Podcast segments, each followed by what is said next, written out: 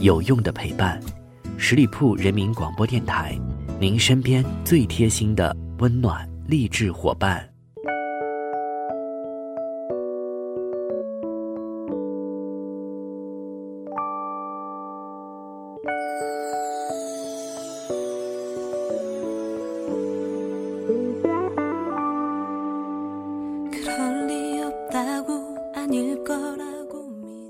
我各位亲爱的耳朵们，欢迎你们留守在十里铺人民广播电台的精彩节目。现在来到的是出发吧好奇心，我是晶晶。十二月对我们来说到底意味着什么呢？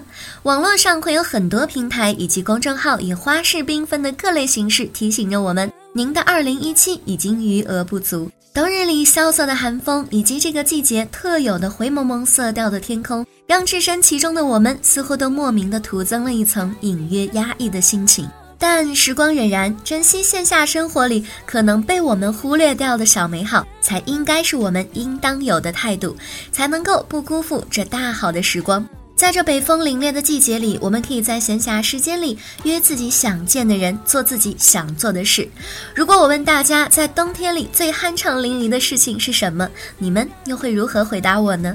要我说，约上自己喜欢的人，或者是各自亲密的朋友，围炉一处，来上一个火锅，吃着火锅，唱着歌，绝对是一件令人兴奋到飞起的幸福事件。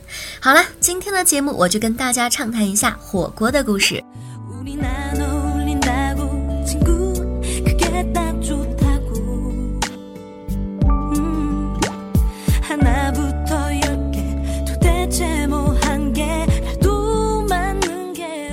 火锅绝对是大众最爱食物榜单中的佼佼者，但吃的人多并不代表着我们真的了解。那就让我们先从了解它的历史开始吧。根据魏书记载，三国时代曹丕代汉称帝时期，已经有了用铜所制的火锅的出现，但当时并不流行。到了南北朝时期，人们使用的火锅主食也就逐渐多起来了。最初流行于我国寒冷的北方地区，人们用它来涮各种肉食。后来，随着我国经济文化日益发达，烹调技术进一步的发展，各式的火锅也相继闪亮登场。到了北宋时代，汴京开封的酒馆，冬天已经有了火锅应市。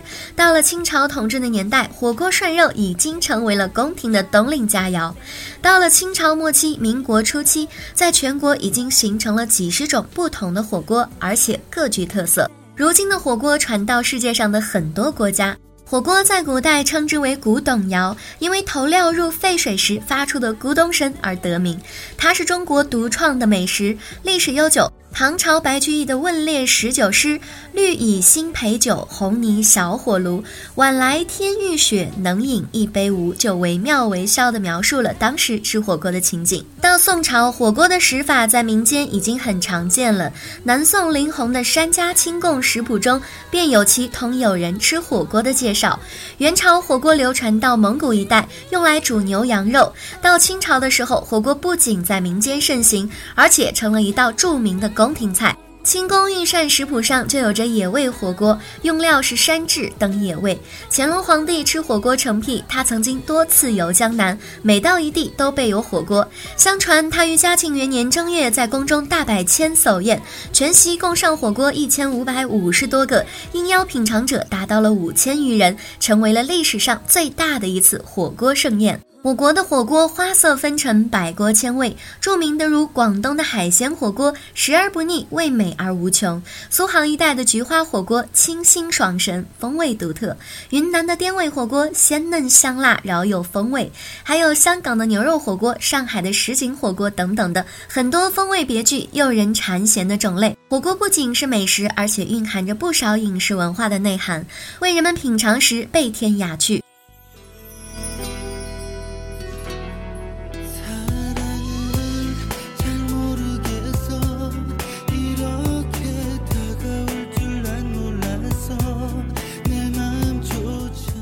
火锅发展至今，也衍生出了很多其他国家的丰富品种。想要吃到其他国家的不同种类的火锅，也不一定要远行去异国他乡。说到这里，我想到了之前跟朋友去的一家高新区的以韩式年糕锅为主的韩食店。去的时候刚好恰逢傍晚，从外面望进去是我最喜欢的温暖的橙色的灯光，巨大的落地玻璃的门面透出来的，在里面用餐的人们的灿烂的微笑，让人仿佛站在一个巨大的水晶的外面，想要迫不及待的进去观望下，那是一个怎样的小世界。店的名字也是颇具韩式风味，江原道，江水的江，缘分的缘，道路的道。江原道本来是韩国的一处地名，在这里却被店主把中间的缘字改成了缘分的缘，将缘分带到。不经意间，店主赋予了进店的每一位顾客一个美好的愿望。走入店里，没想到看到的却是更加令人惊喜的店名 logo。我饶有兴趣地问起老板 logo 的设计，他沉稳帅气的脸上泛起了一丝骄傲的笑容。他告诉我，这是苦思冥想后将汉字韩语化，将韩语水墨化。难得听到如此有意境的解释。环视四周的装饰，每个角落都蕴藏着别具心思的设计，还有一整面的海报墙，你可以在这里看到很多经典的韩国影视作品的精品海报展示。仿佛回到了那个时候，窝在大学宿舍里追着偶像剧的青春岁月。舒服温暖的环境让我们迫不及待的想要坐下来，点了店里面最招牌的芝士年糕锅。锅里的年糕居然还是我最爱的芝士夹心，甜辣的酱汤里带进了柔润的芝士，我居然品尝到了幸福的味道。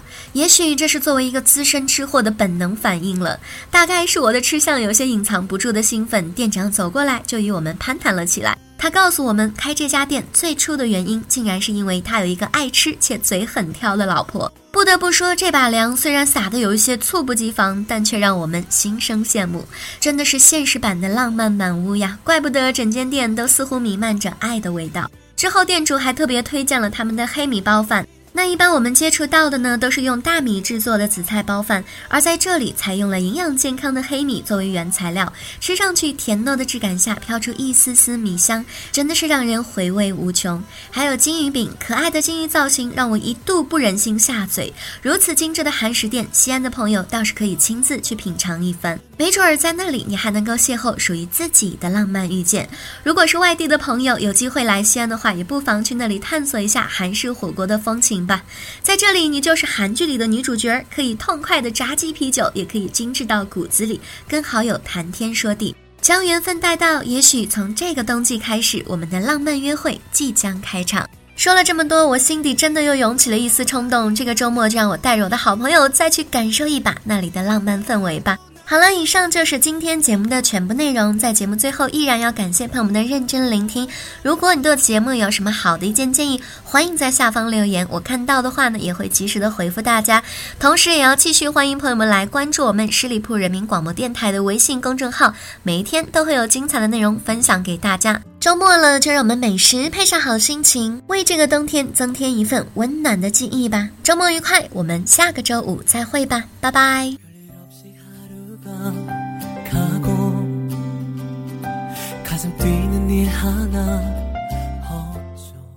本期节目由十里铺人民广播电台制作播出。了解更多的资讯，请关注十里铺人民广播电台的公众微信和新浪、腾讯的官方微博。感谢收听，我们明天再见。